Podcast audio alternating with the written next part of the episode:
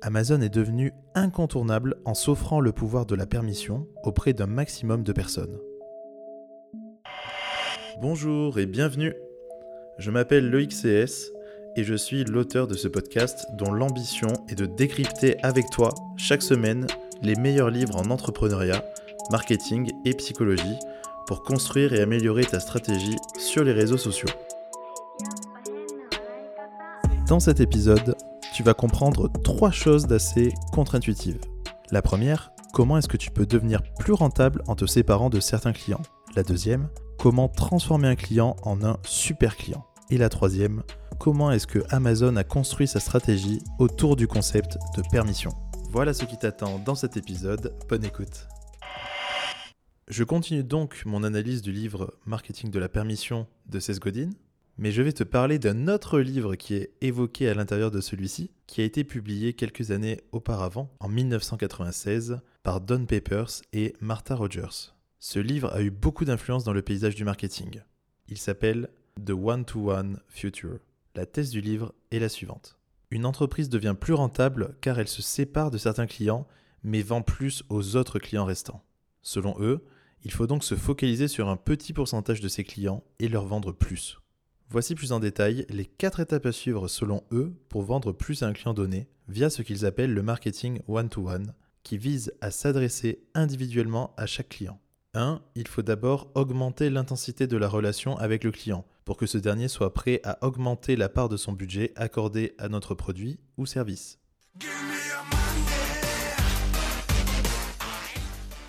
2. L'acquisition d'un client coûte cher. Il faut donc maximiser la durée de la relation avec les clients restants en investissant l'argent nécessaire pour augmenter la rétention et que le client ne soit pas tenté d'aller voir ailleurs. Il faut donc en quelque sorte sécuriser le client. 3. Il faut augmenter son offre de produits ou de services. Pour cela, il faut trouver quelles sont les vraies problématiques de nos clients restants et trouver un moyen d'y apporter une réponse avant de proposer cette vente additionnelle avec la confiance que l'on a déjà de la part du client.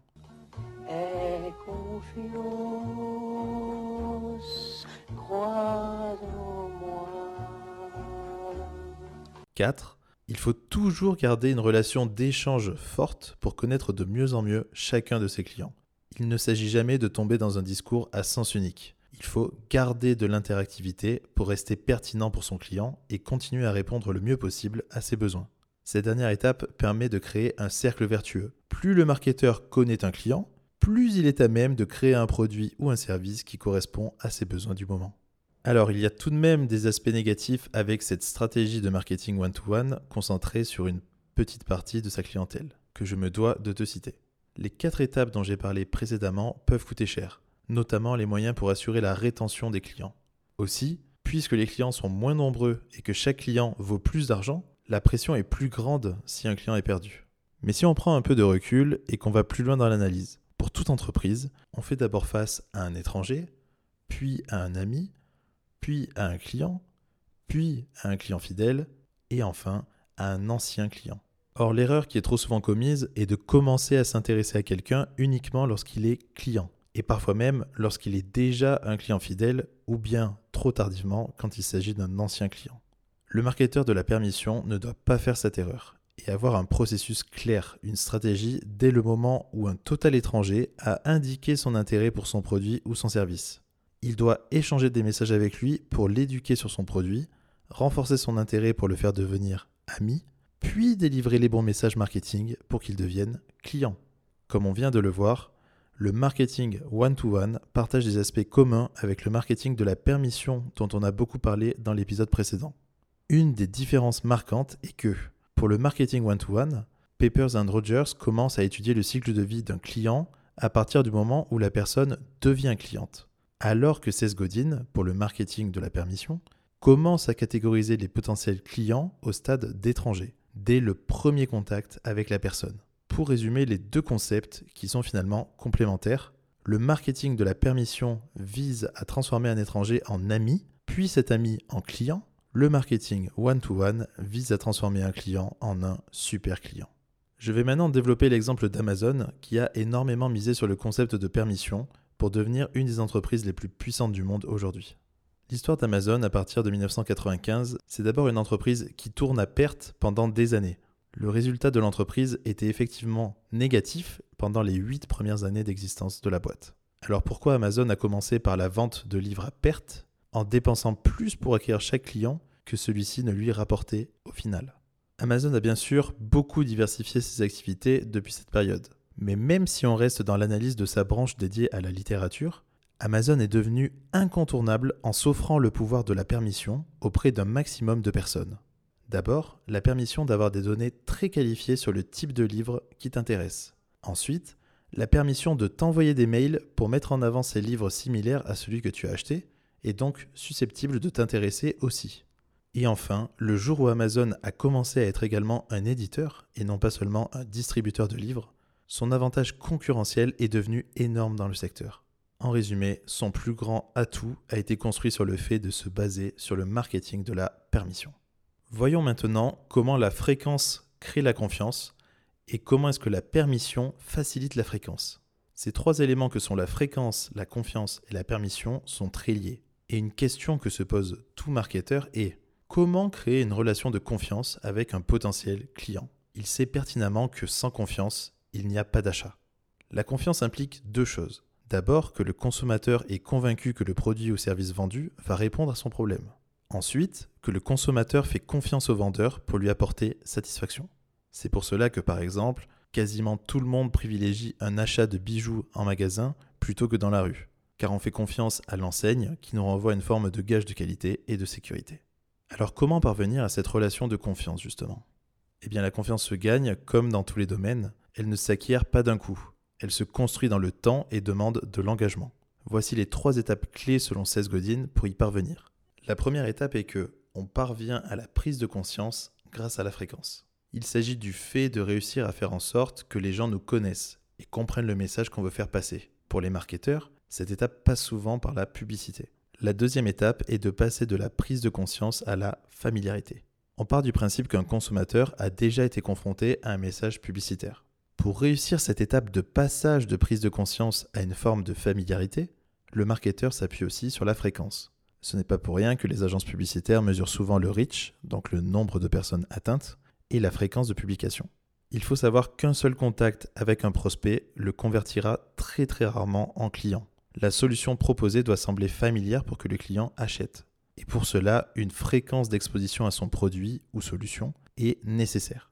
La thèse de l'auteur ici est de privilégier la fréquence plutôt que le reach, donc le maximum de personnes exposées à la publicité.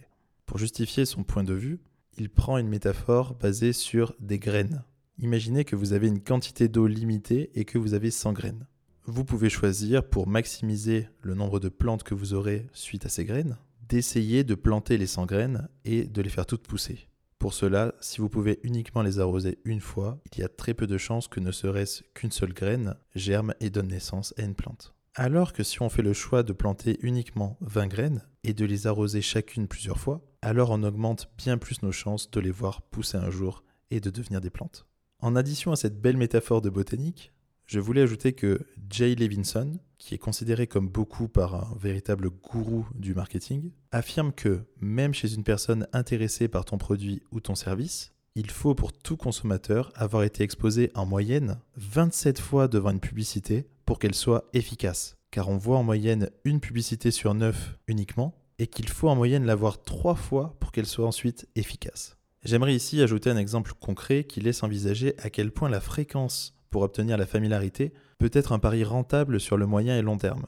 Imaginons le quotidien d'un vendeur de popcorn dans un stade de basket.